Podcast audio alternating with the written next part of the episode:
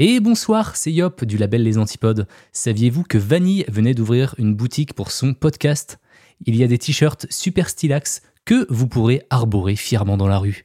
Il paraît même qu'en achetant deux t-shirts, vous favorisez le retour de l'être aimé. Vous n'avez plus aucune excuse, le lien est dans la description. Et maintenant, je vous laisse avec votre épisode. Bonne écoute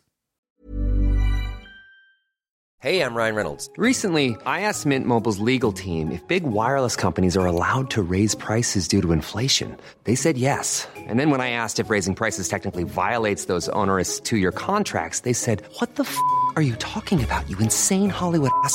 So to recap, we're cutting the price of Mint Unlimited from $30 a month to just $15 a month. Give it a try at mintmobile.com slash switch. $45 upfront for three months plus taxes and fees. Promo rate for new customers for limited time. Unlimited more than 40 gigabytes per month. Slows. Full terms at mintmobile.com.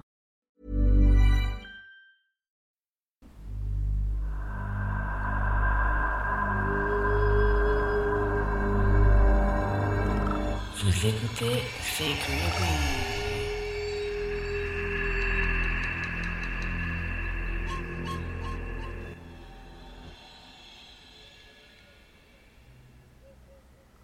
Hello, hello, welcome back pour un nouvel épisode de C'est Creepy, podcast dans lequel je vous parle de tueurs et tueuses en série paranormales et mystères en tout genre. Aujourd'hui, on va faire une histoire assez connue qui date un petit peu. Je vais vous parler de l'affaire des sœurs Papin. On y va direct, c'est parti, petite musique creepy, let's go.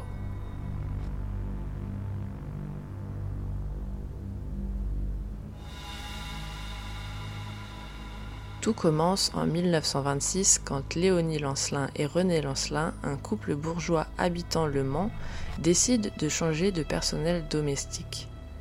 Après quelques recherches, ils finissent par engager Christine Papin qui s'occupera de la cuisine et du ménage et qui, par la même occasion, fait engager sa petite sœur pour venir l'aider.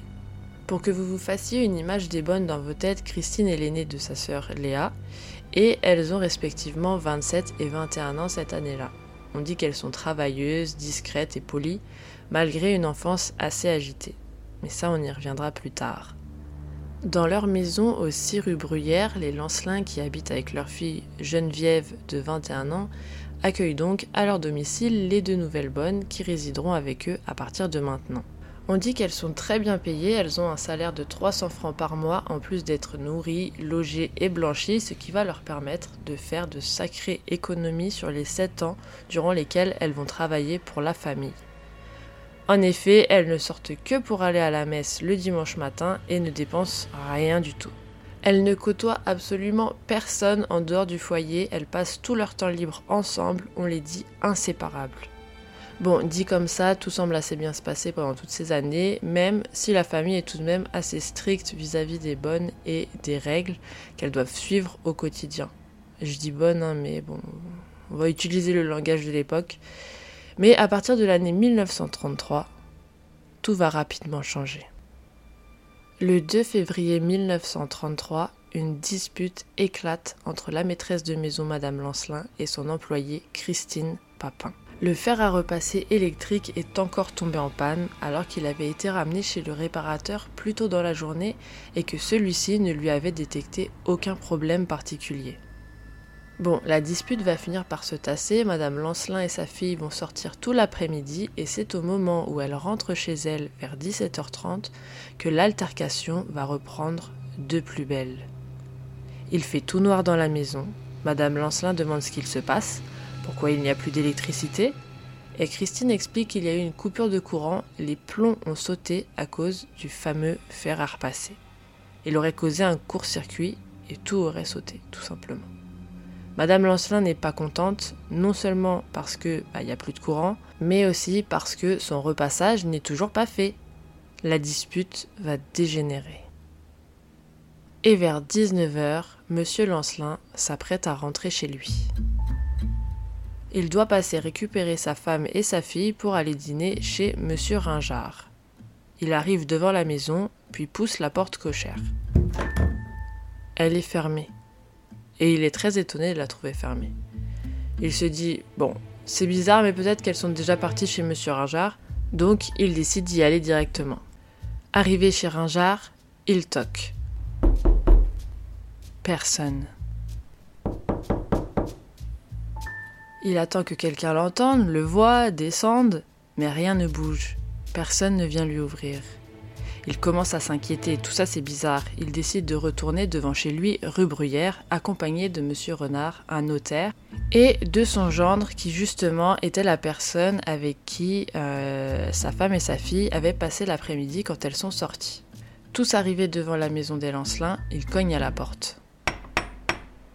Toujours pas de réponse, mais il remarque que la lumière est allumée dans la chambre des deux bonnes. C'est qu'elles sont là. Il cogne à nouveau, mais encore une fois, personne ne vient leur ouvrir. C'est alors que M. Lancelin va se rendre à la police pour leur expliquer sa situation. Deux agents de police l'accompagnent ainsi qu'un greffier jusque chez lui où il constate la même chose, impossible de rentrer.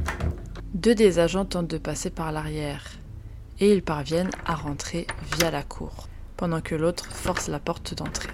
Ils entrent lentement dans la maison car celle-ci est plongée dans le noir et il n'y a pas un seul bruit. Ils avancent doucement, pas à pas, éclairés à la lampe torche au rez-de-chaussée. Ils n'y trouvent personne et ne voient rien de spécial ou d'inquiétant. Pour l'instant. Ils empruntent l'escalier pour monter à l'étage et sur l'avant-dernière marche, ils aperçoivent un morceau visqueux, ensanglanté. L'agent regarde de plus près. C'est un œil qui a été arraché. Il lève les yeux et c'est là que, sur le palier, il découvre deux corps, ceux de Madame Lancelin et de sa fille Geneviève. Je vous le dis, préparez-vous, c'est une véritable boucherie. Il y a du sang partout, des éclats d'eau et de dents.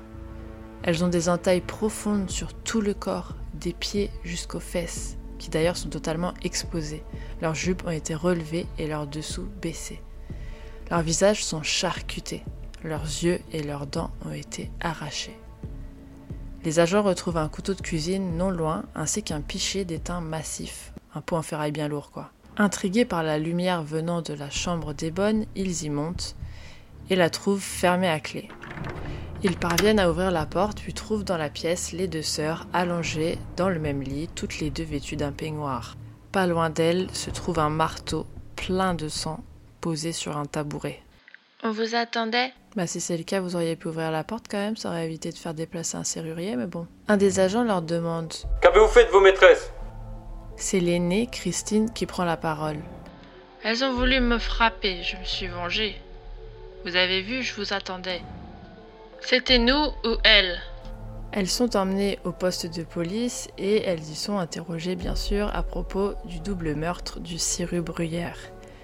Christine Papin fait ses aveux tout de suite. Elle explique aux agents qu'elle et ses maîtresses se sont disputées à propos d'un fer à repasser électrique qui est tombé en panne et qui avait provoqué un court-circuit. Et que de ce fait, elle n'a pas pu finir sa corvée de repassage.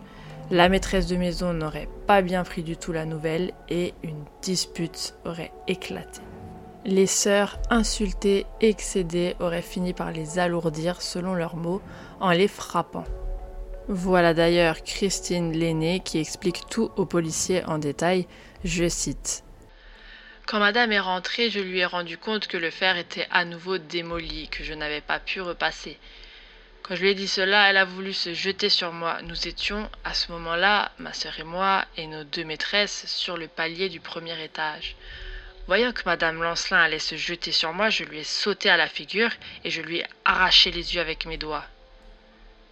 Quand je dis que j'ai sauté sur Madame Lancelin, je me trompe, c'est sur Mademoiselle Lancelin Geneviève que j'ai sauté. Et c'est à cette dernière que j'ai arraché les yeux.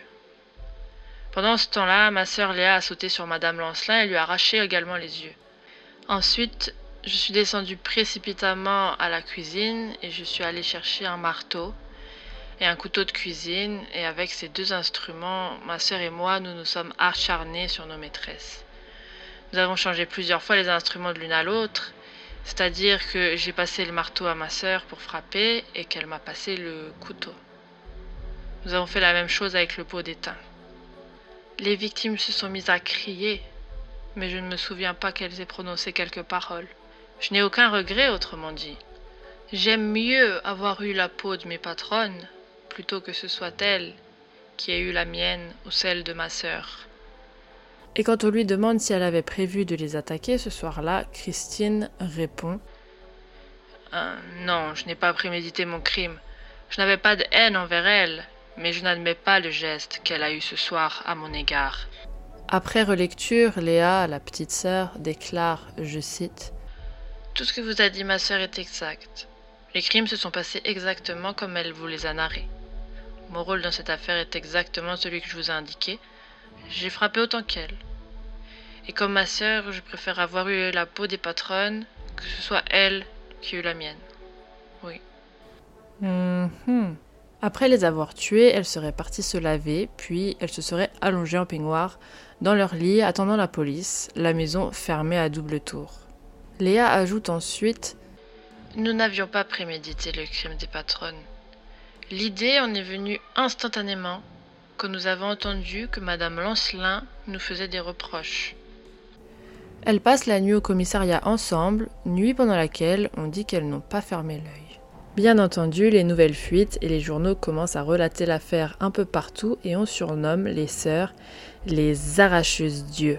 Les gens sont intrigués par l'affaire. Sont-elles complètement folles au point d'en arracher les yeux à leur patronne ou ont-elles seulement succombé à la pression de leur profession?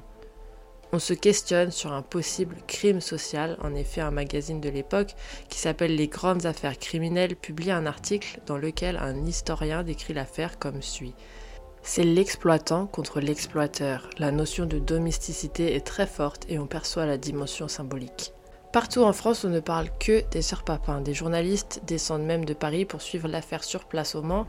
Et je cite, la médiatisation du procès est devenue telle que pour la première fois, le maire du Mans fait réglementer par arrêté l'accès au palais de justice.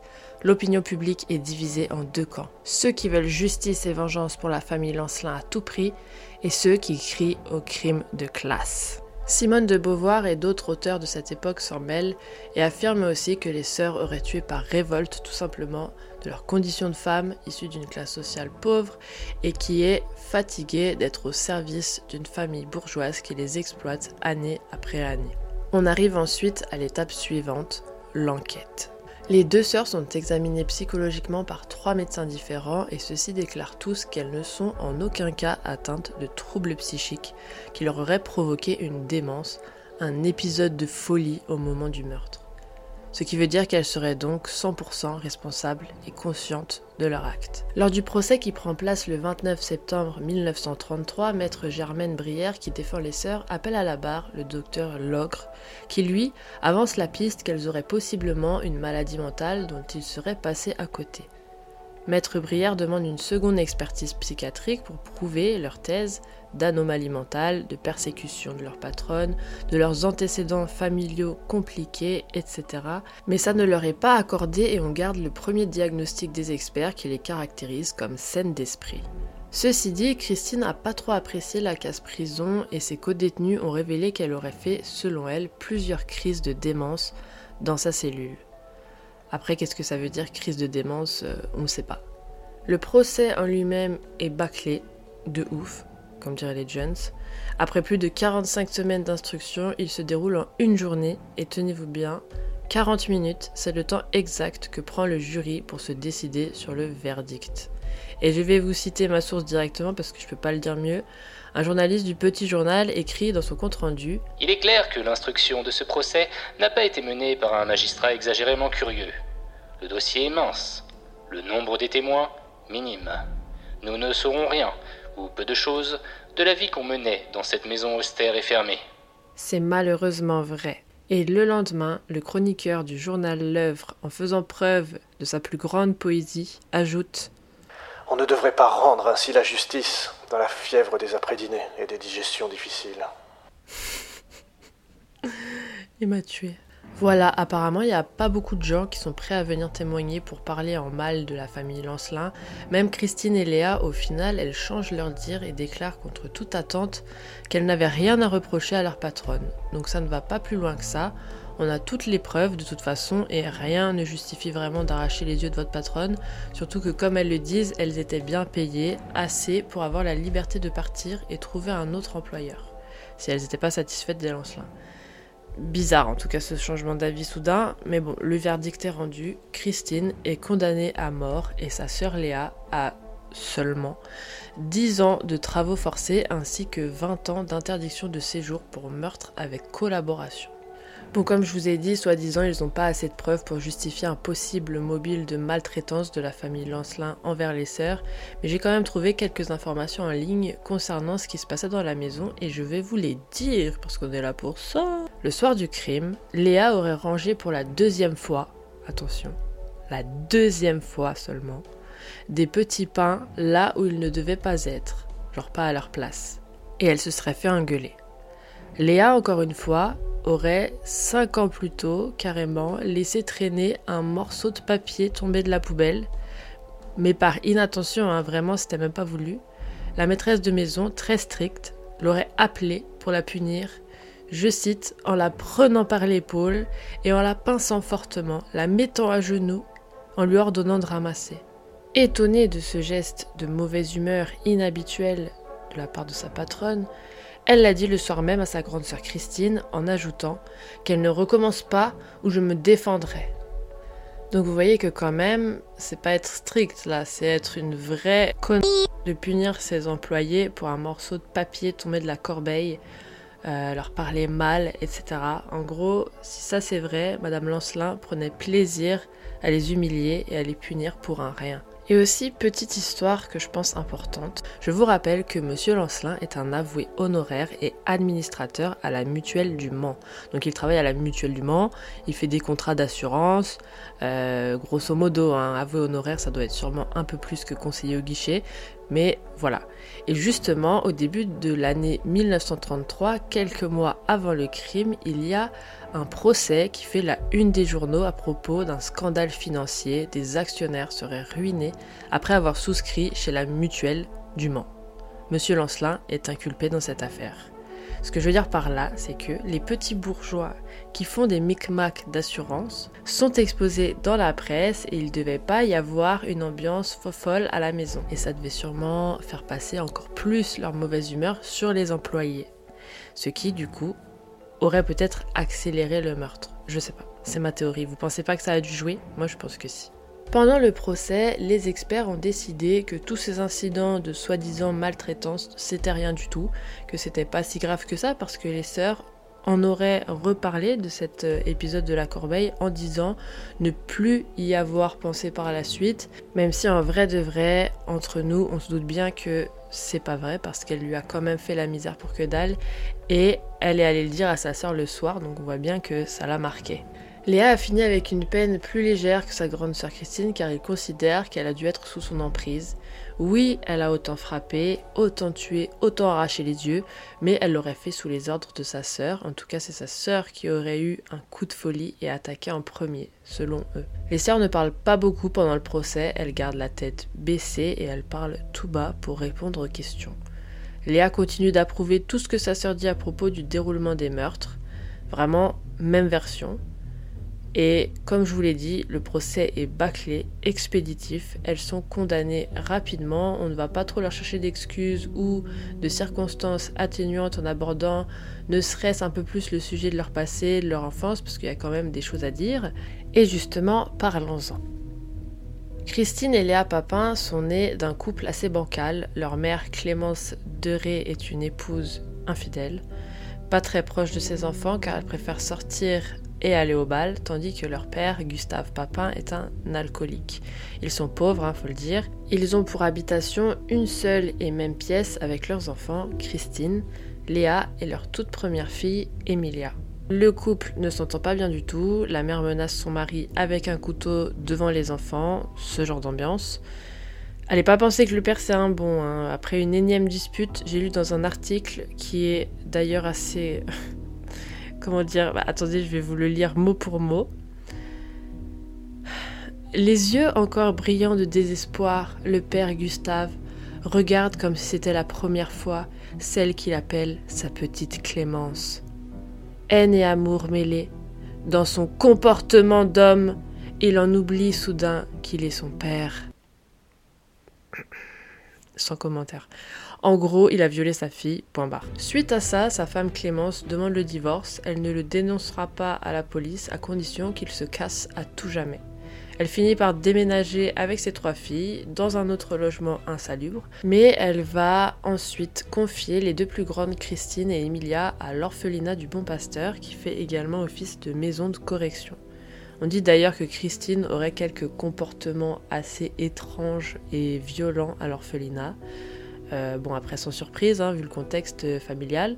Elles ne sont donc pas élevées par leur mère qui ne fait que les placer euh, à droite à gauche jusqu'à leur adolescence et qui, quand elles sont en âge, commence à les faire travailler pour qu'elles lui ramènent de l'argent.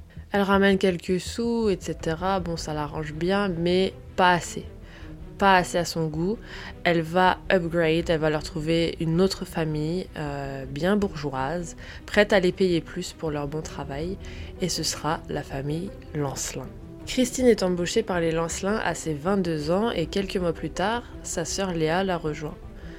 Parce que sa mère l'a envoyée, bien sûr. Le job est simple, elles n'ont même pas besoin de parler avec Madame Lancelin, celle-ci leur donnera des notes écrites avec les tâches à faire, et Christine devra se les partager avec sa sœur.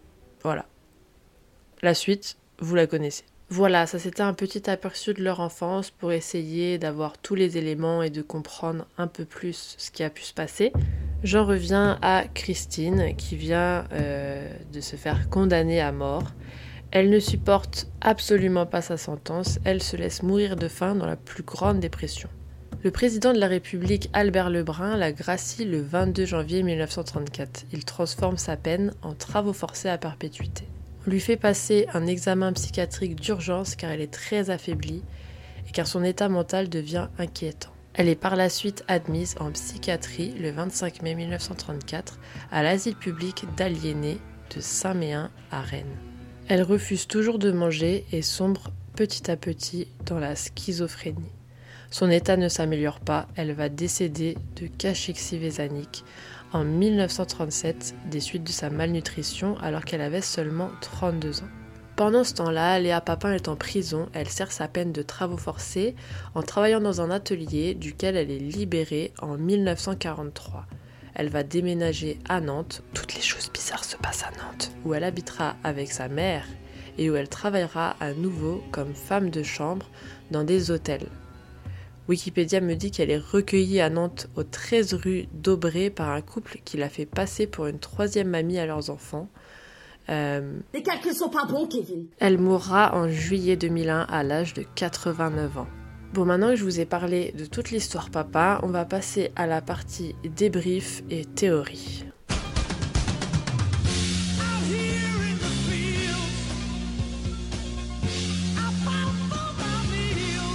Bon, on va essayer de juger chaque partie, euh, entre guillemets, voir ce qu'on a contre les sœurs Papin, voir ce qu'on a contre la famille Lancelin, et essayer de déterminer si elles sont innocentes ou pas, en sachant qu'elles ont tué deux personnes, donc on part du principe qu'elles ne sont pas innocentes. hein. Il y a eu deux morts, Euh, mais vu le contexte, on va réfléchir un petit peu parce que, euh, voilà, est-ce qu'elles avaient un motif ou pas?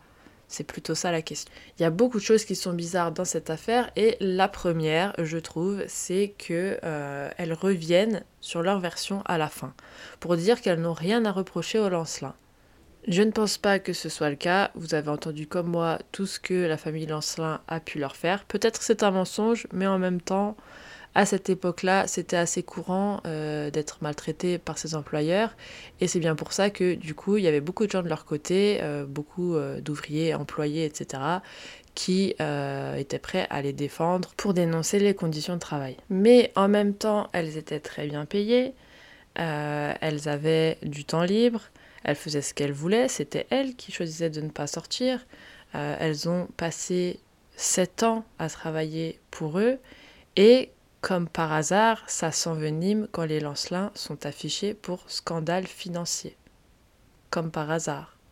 Après, rappelons-nous que c'est leur mère, entre guillemets, qui les forçait à travailler pour gagner de l'argent pour elles.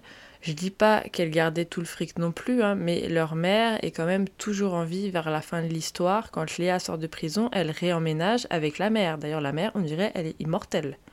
J'ai du mal à savoir qui est sous l'emprise de qui, parce que les deux sœurs, elles ont l'air d'avoir du caractère, en tout cas surtout Christine, euh, de ne pas se laisser faire devant leur patronne, qui les aurait un petit peu violentées vers la fin. Et pourtant, non, elles finissent par dire qu'elles n'avaient rien à lui reprocher. Est-ce que c'est leur mère qui les a forcées à changer de leur version? Est-ce que c'est l'avocate? Est-ce Christine qui a décidé de ça toute seule? Ou les deux sœurs ensemble? Euh, Il y a tellement de choses qu'on ne sait pas et qu'on ne saura jamais en fait. Euh, ça reste très flou, enfin c'est bizarre. Pourquoi tuer ta patronne et sa fille si elle te traite et te paye si bien depuis toutes ces années, selon leur dernière version? Elles n'ont pas fait que les tuer, elles les ont attaqués, frappés, lacérés, défoncé le visage, arraché les yeux, les dents. Enfin, quand même, c'est assez personnel. Je vous rajoute une autre piste de réflexion assez récente. Apparemment, les sœurs Papin étaient des avides lectrices du journal La Sarthe et que sept mois plus tôt euh, faisait les gros titres dans le journal un double meurtre assez similaire, celui d'un couple d'agriculteurs en assassinant un autre dans une commune pas loin du Mans. Et elle s'en serait inspirée pour passer à l'acte.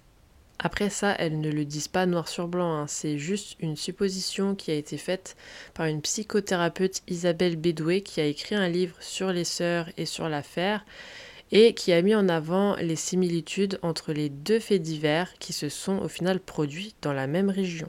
J'ai trouvé également quelques informations qui me font douter de la version des sœurs. En effet, en 1929, Madame Lancelin, vraiment touchée par l'application de ces bonnes à leur travail, avait dérogé à sa règle de neutralité qu'elle avait demandée au départ et elle a été discutée directement avec la mère des sœurs pour que celles-ci gardent leur salaire en intégralité. Elle est carrément allée plaider leur cause pour qu'elles gagnent mieux leur vie et soient libérées de son emprise. Ça me paraît incroyable que la mère ait accepté d'ailleurs, mais les sœurs ont de ce fait euh, porté un peu plus Madame Lancelin dans leur cœur et elles lui en ont été très reconnaissantes et auraient commencé à l'appeler maman. Pas en s'adressant à elle directement, mais quand elles parlaient entre elles, elles l'auraient appelée maman, carrément. Donc c'est bizarre. Est-ce que Madame Lancelin avait une double personnalité, méchante à la maison, mais euh, gentille euh, auprès personnes extérieures?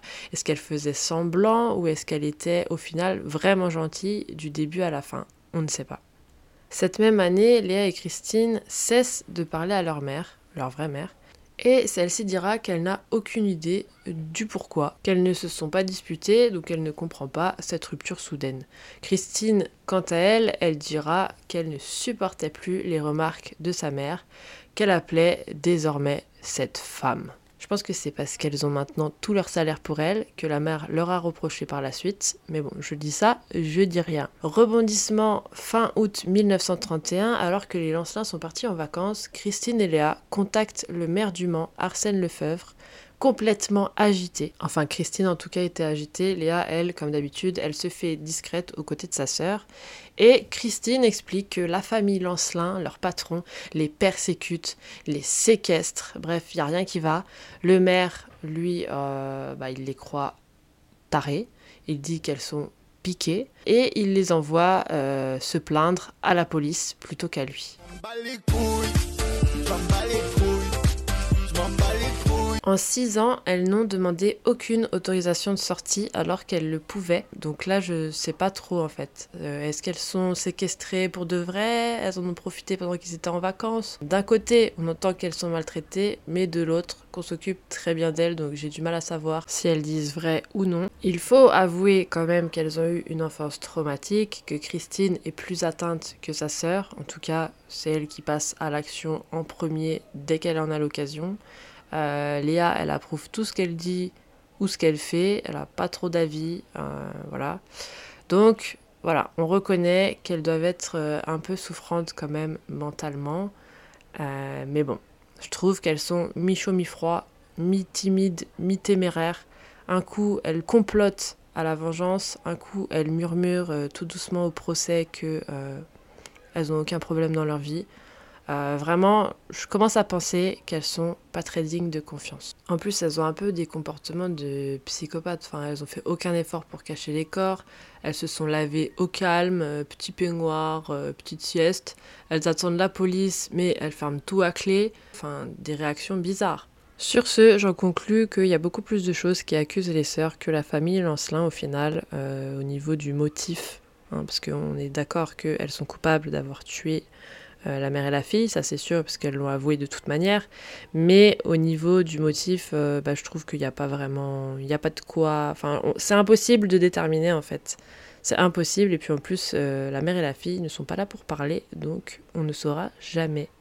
Je pense qu'il y a juste dû y avoir une parole qui est mal passée dans les oreilles de Christine parce qu'elle avait l'air assez susceptible aux remarques qu'on pouvait lui faire. Parce que quand elle était petite, sa mère n'arrêtait pas de lui dire que euh, c'était une bonne à rien et qu'elle deviendrait rien d'autre dans sa vie qu'une bonne. Donc euh, voilà, c'était la remarque de trop de la part de Madame Lancelin, je pense, à propos du fer à repasser. Et tout a dû dégénérer à partir de là. Voilà.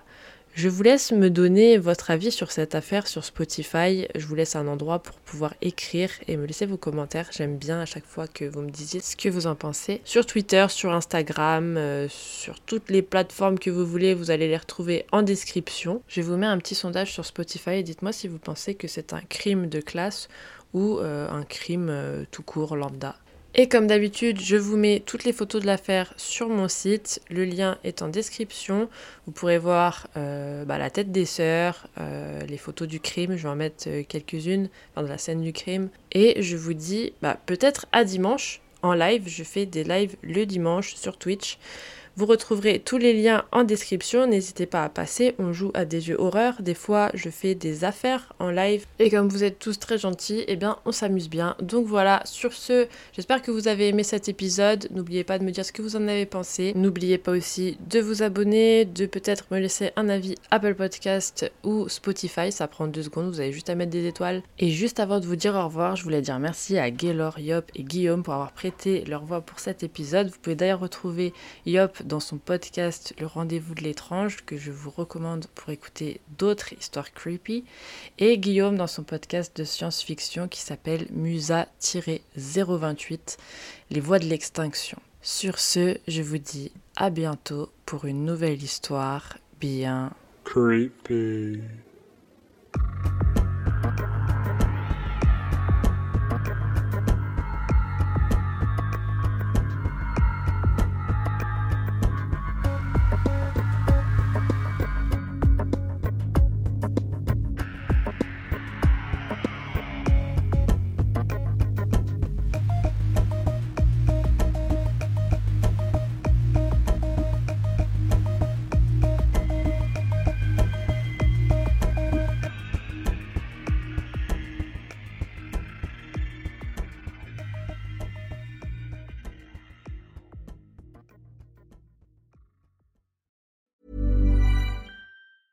Hey, it's Paige DeSorbo from Giggly Squad. High quality fashion without the price tag. Say hello to Quince.